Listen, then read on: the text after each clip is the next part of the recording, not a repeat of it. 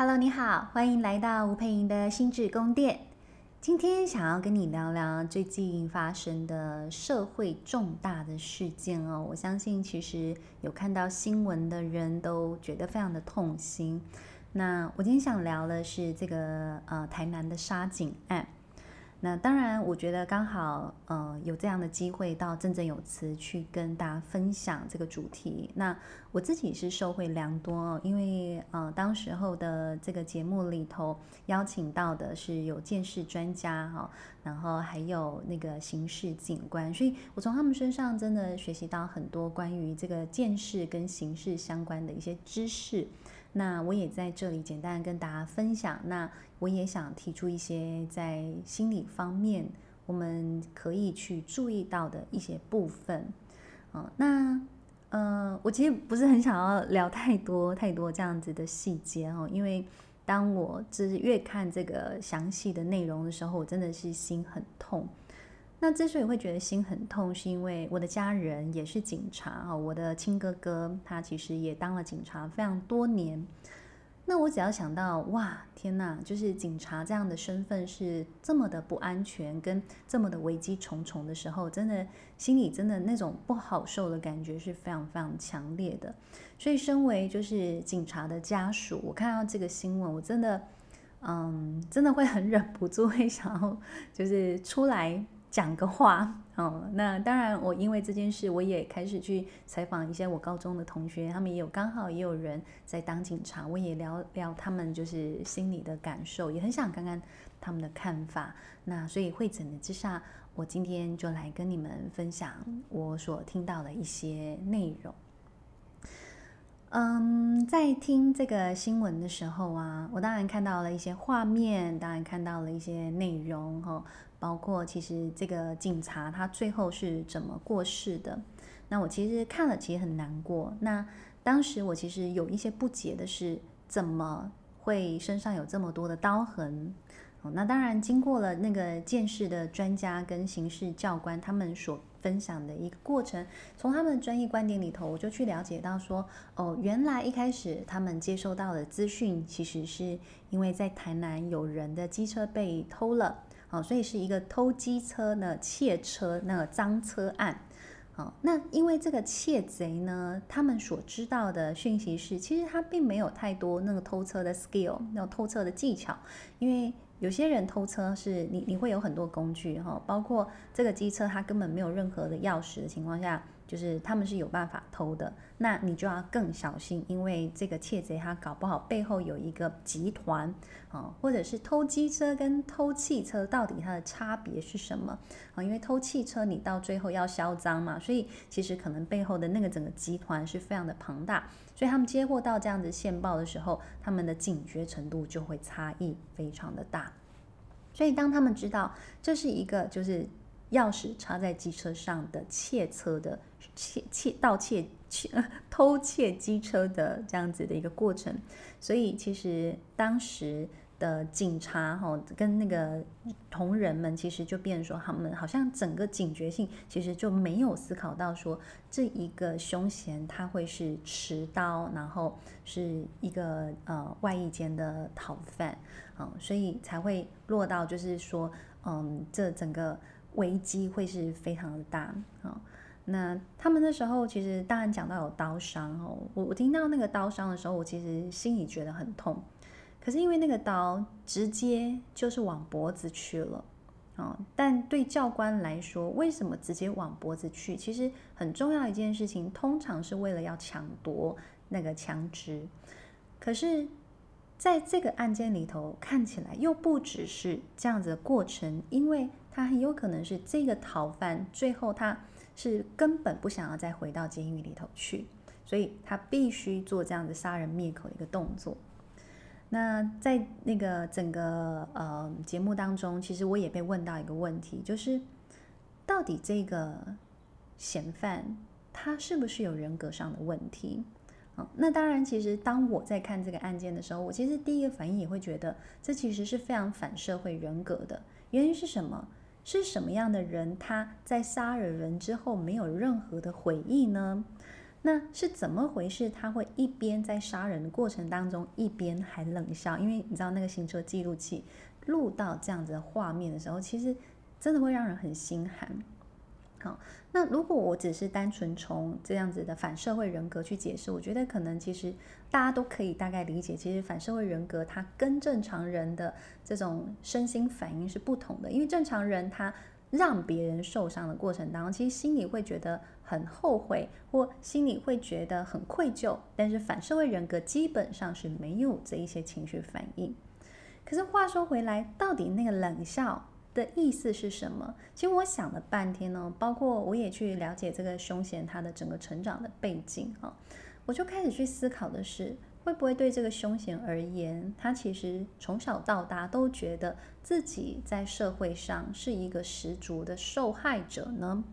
这是我一个问题哈。为什么我会讲这样的话？是因为我曾经看过一个跟犯罪相关一整个系列的哈，就是犯罪人的侧写啦，哈，包括上帝的黑名单啦，其实都去讲到这些犯罪者他们的自残的过程当中。哦，那时候其实那个呃，就是警官其实也问了，就是当中的犯罪者，然后在那个电影里面问了那个犯罪者说。你做了这么多凶狠的事情，杀害了哈，或者是强暴了这些受害人，你的心里的感觉是什么？你有没有什么话想要对这些人说？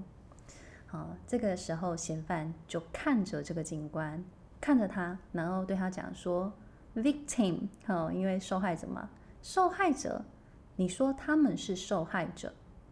然后他就讲一句：我才是受害者。”所以我还记得在那个电影当中，我看到这一幕的画面，我其实印象非常非常的深刻。其实会不会有很多的犯罪者，他们心里那一种被社会抛弃的痛苦感，在无处发泄的情况下，会转而那一种将自己的痛苦，然后自己的受害感转嫁到其他人身上，让其他人也尝尝什么叫受害者的滋味。其实我想到这个，我都觉得就是细思极恐，因为其实你会不晓得到底我们社会它不平衡到一个什么样的状态。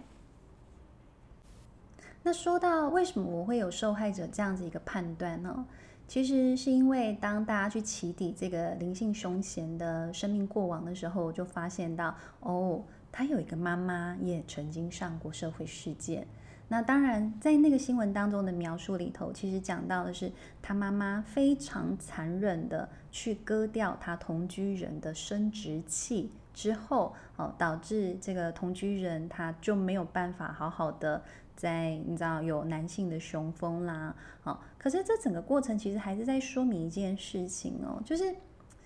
灵性凶嫌他的妈妈基本上他长期在一个有一点。被不平等对待的亲密关系里头，因为他的妈妈跟他的同居人在一起的时候，同居人不断不断的跟他妈妈要钱，所以他这种长期饱受这种争吵啦、痛苦啦，然后甚至他的妈妈自己本身经常性的想要割腕，甚至服用安眠药物等等。啊然后导致就是就是妈妈自己本身好像还欠债啦，走投无路啦，所以到最后是放了两颗安眠药，然后希望把这个男人永远从他的生命里头隔除掉。那当然，大家第一个反应是哇，妈妈可以下这样的狠手，是不是这个儿子也会受到这样的影响呢？好，坦白说，我看到的时候，我觉得我思考到的是另外一个层面，是如果这个妈妈可以。这么委曲求全的对待别人，那我很好奇的是，他会怎么教孩子？因为这个灵性凶险呢，他其实被启迪很多关于什么让女朋友怀孕呐，啊，然后前妻生了小孩啦，都是生而不养哦。对这种，就是其实是在我们说在社会角色上，在家庭角色上，其实是非常的没有责任心的，就是。到底为什么他可以这样子没有责任心而继续生活着？其实很有可能是他身旁的很多人都太有责任感，所以我不晓得是会不会是他妈妈本身就是一个超级有责任感的人，以至于他需要去照顾、去处理很多的事情，以至于他可以很长时间跟一个可能一直伸手跟他要钱的男人在一起，他也 OK 哦。当然到最后不 OK 了啦。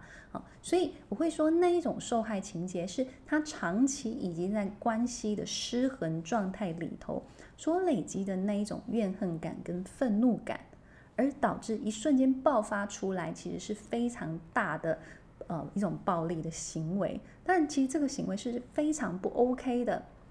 可是也会不会是这样子的一个事件？影响到了这个灵性嫌犯，他长期也许也觉得自己在生活在不公不义的状态里头，好，或他长期觉得别人都应该对他好，别人都应该要帮忙他，别人都应该要为他做任何事情，好，会不会是有很多的应该必须，而让他对这个警政体系也好，对这个社会也好，有很多很多的愤怒感呢？哦，因为你知道。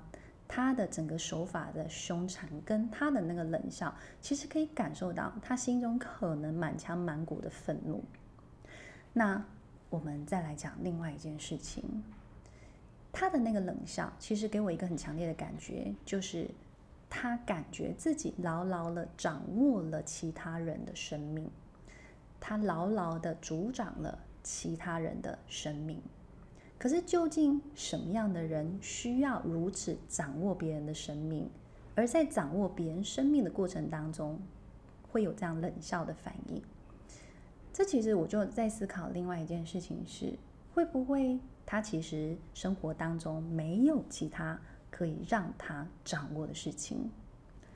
怎么说呢？我之前曾经就听过一个这样的概念哈，那是我在大陆听一个讲座哈，那大陆很当红的一个心理咨询师叫武志红，他写的文章非常的就是脍炙人口，有非常多人就是捧着他的著作，希望给他签名。然后呢，武志红他也很有趣，他也非常真诚，非常的袒露自己。他在有一次的演讲里头，他就说，曾经有一个老师就跟武志红说：“武志红啊，你写的书这么多人喜欢，但我看你在人际互动里，你在社会上好像也没有多喜欢跟人互动。你是不是在生活上的无能，在人际里头的无能？”而让你觉得你在文学的世界里，在文字的世界里无所不能呢？我对这句话印象很深刻。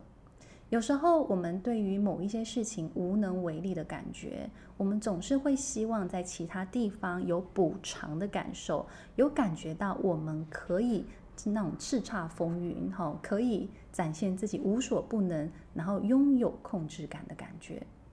可是回来，在这个灵性嫌犯里头，我就在思考，为什么他需要在那一个杀警的过程里头有那一个冷笑？是不是在那一刻，他觉得他失能的生命里头，他有能力扮演起上帝？他失能的生活里头，在杀人当中掌握了一种全能的感觉呢？所以，当我在看这件事情。其实我还是会觉得心里有点恐惧，可是那个恐惧是，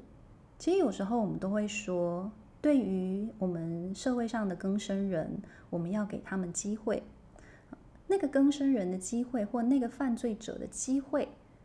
究竟是什么意思？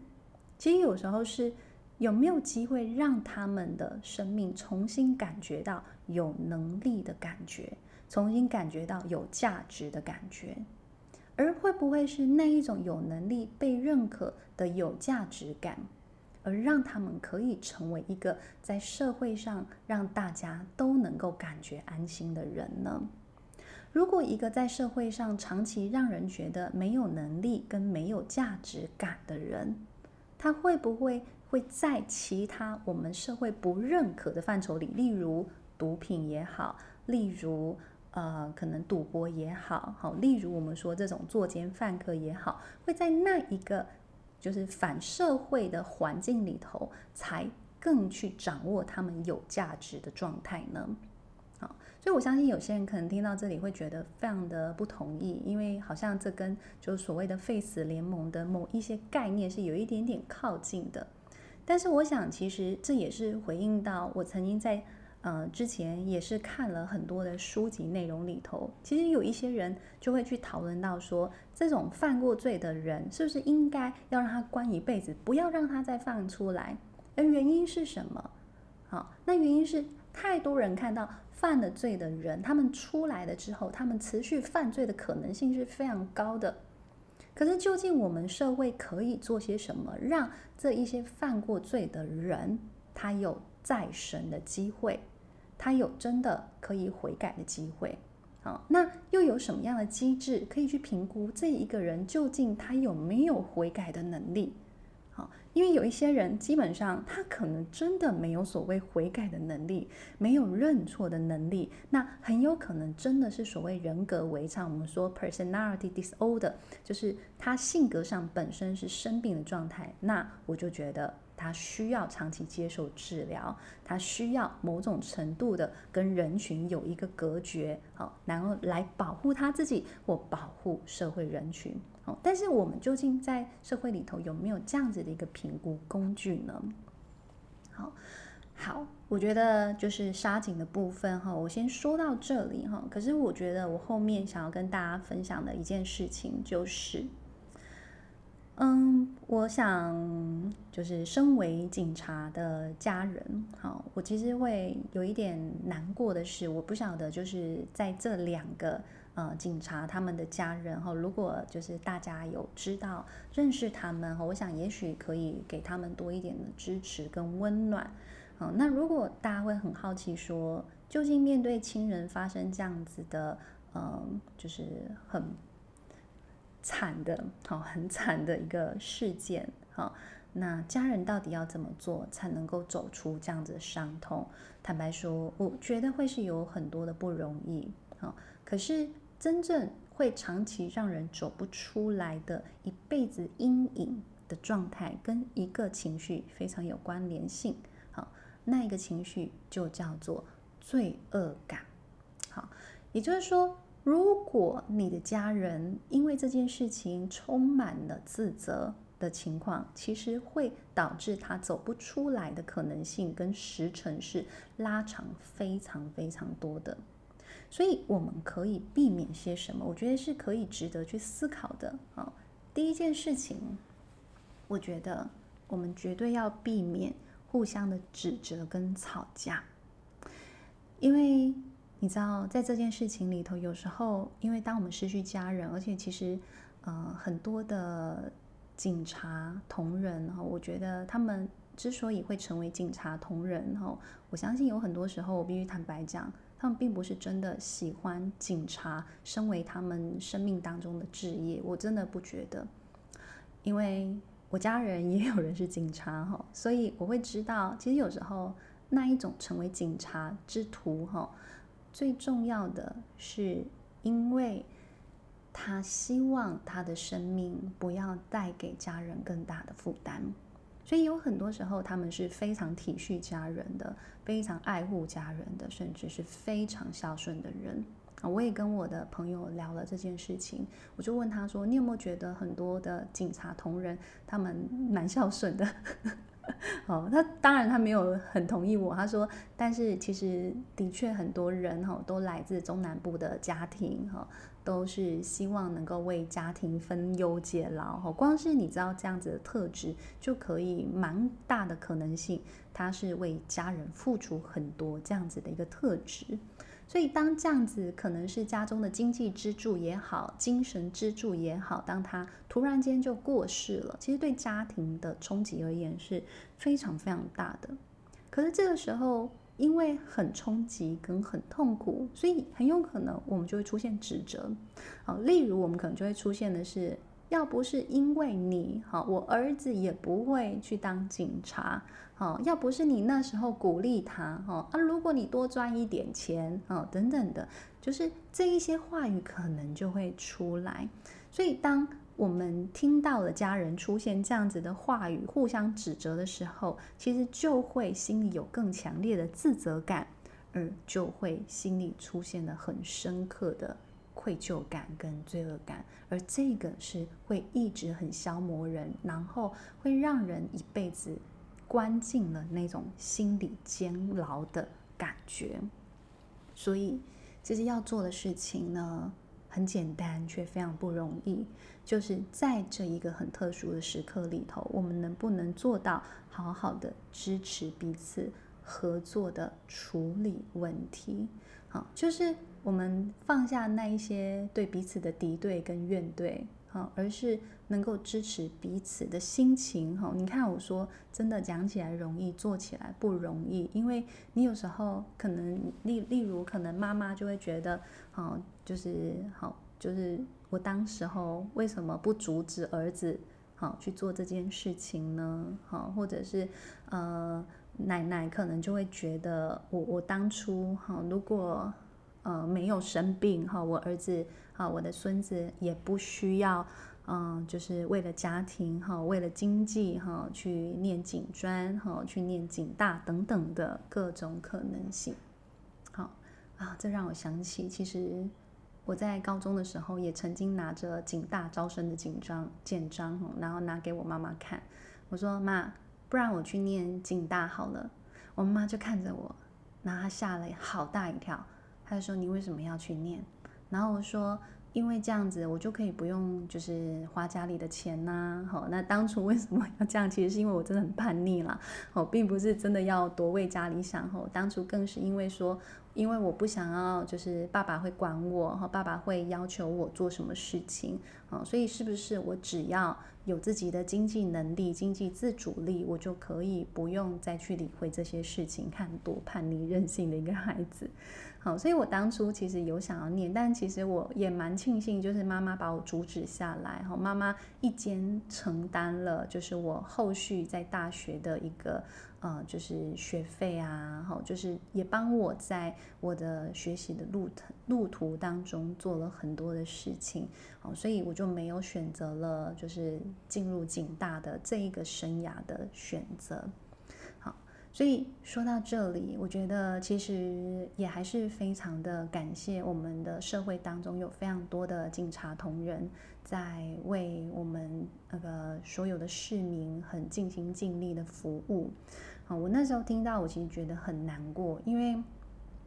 我会想到我在呃大概十多年前哦，因为我那时候我哥哥他也是在当基层员警的时候，就曾经发生过一起，就是看到窃贼，好看到小偷，然后要准备去抓小偷，然哦，反正我 我哥哥身上也发生过各式各样很好笑的灵异事件哦，就是其实讲来也蛮多的。嗯就是他那时候要去抓那个窃贼，就是真的看到他偷完东西，好，然后。然后，但是呢，就是他突然间就是突然跑起来，因为你知道，就是在一个很紧张、很很慌乱的情况下，他突然跑起来，结果就是鞋子不好是突然撞到了什么东西之后，他摔了一个很大的一跤。当然，你知道，我们身为家人，就是第一时间也觉得又好笑又可怜哈。可是因为他那个伤真的就是也花了好一段时间才复原，因为真的撞得不小力。然后更好笑的是，因为他那时候在南部，哦，就去那个药局，因为那个伤就是不太适合自己就是处理，哈，然后就去药局有药师帮他换药，帮他处理，好，然后后来有一次药师就随口问了一句说：“啊，你这是安怎安怎丢胸干安内嘛，哈，开始切干安内，因为整个就是我们说台语讲雷残吼，犁田吼，就是整个就是很大面积的擦伤。”然后我哥就说：“啊，因因为被两残啦，好，就是因为要抓小偷。”然后那个药师还说：“就是哦，啊没有啊，那个药医药来，我都不该上刑啊，哈，就是下次来我们都不要再算你钱这样子。”我就觉得很好笑，嗯，可是后来其实我觉得在我哥哥身上，哈，因为其实因为他们的工作真的有太多太多的危险性，所以变得是真的是要。定期去拜土地公，他真的就是还是有乖乖做这件事情。然后我们有时候还是会真的觉得五拜有波比，哈，有拜有保佑。原因是因为后来有几次真的讲起来也真的是超级玄妙。就是有一次我哥哥他在便衣执勤的时候，骑着是自己的摩托车。我哥哥是一个很爱车、很惜车的人哦，骑机车，而且他那重型机车是固定都有按时在保养的。可是呢，他就看到有一个人，就是看起来就鬼鬼祟祟，然后他一查那个车牌，好像不太对劲，然后他就整个就是他就也没有闪那种就偶一偶一的那个警示灯，然后他也没有其他的支援之下，他就真的吹吹油门，然后就狂冲哦，就是要去追那个人，然后结果那一个人就在某一条暗巷就转进去，然后就不见了。可这个时候讲到一个非常奇妙的状态，就是。他车突然就熄火，而且怎么发都发不动，怎么发都发不动。你说到底灵不灵异呀？哦，我讲到这边我都觉得鸡皮疙瘩，因为因为你知道非常不合理。他是一个非常爱车的人。他的车子的性能一直都是很好，怎么会在那个暗夜的时刻，在这么危急的时刻，他车怎么样都发不动？好，但是我们心里就还是会觉得啊，还是五百五波比有没有？就是就是你根本不知道，在完全没有资源的情况下，他就跟着弯进去那个暗巷里头，究竟会发生什么事？好，所以我觉得，嗯，讲到这里哈，就是。还是要回来讲，就是真的很感谢我们的社会里头有这么一群，就是嗯选择这个职业，然后非常的努力的在保卫我们国家，然后非常的谨慎的在保护市民的安全的一群人，我真的对他们致上非常崇高的敬意。那我也希望大家在听完这个新闻之后，或者是听完这期 podcast，也许我们可以真的，也许真的走在路上看到这些警察同仁们，好，也许真的可以对他们多一点心里的感恩哈，因为他们也真的做很多很多的事情哈。好啊，我想我今天的分享就到这儿喽，哈，非常谢谢你们的收听，好，那也希望就是这一集的内容对你们有帮助，那也是希望大家在看新闻的过程当中，好，如果你觉得心情非常的沉重或已经受影响了，也许我们就先关掉电视。好，让自己有一点空闲，好，有一点距离，好，就不用让每一件事情都跟你靠这么近。好，有时候我们也要适时的照顾好自己的心情喽。好，我想这一集就跟大家分享到这儿，我们下次再见喽。如果你喜欢我 Podcast，欢迎你可以五星留言给我，或者是可以请 Chloe 喝咖啡。我们下次见，大家拜拜。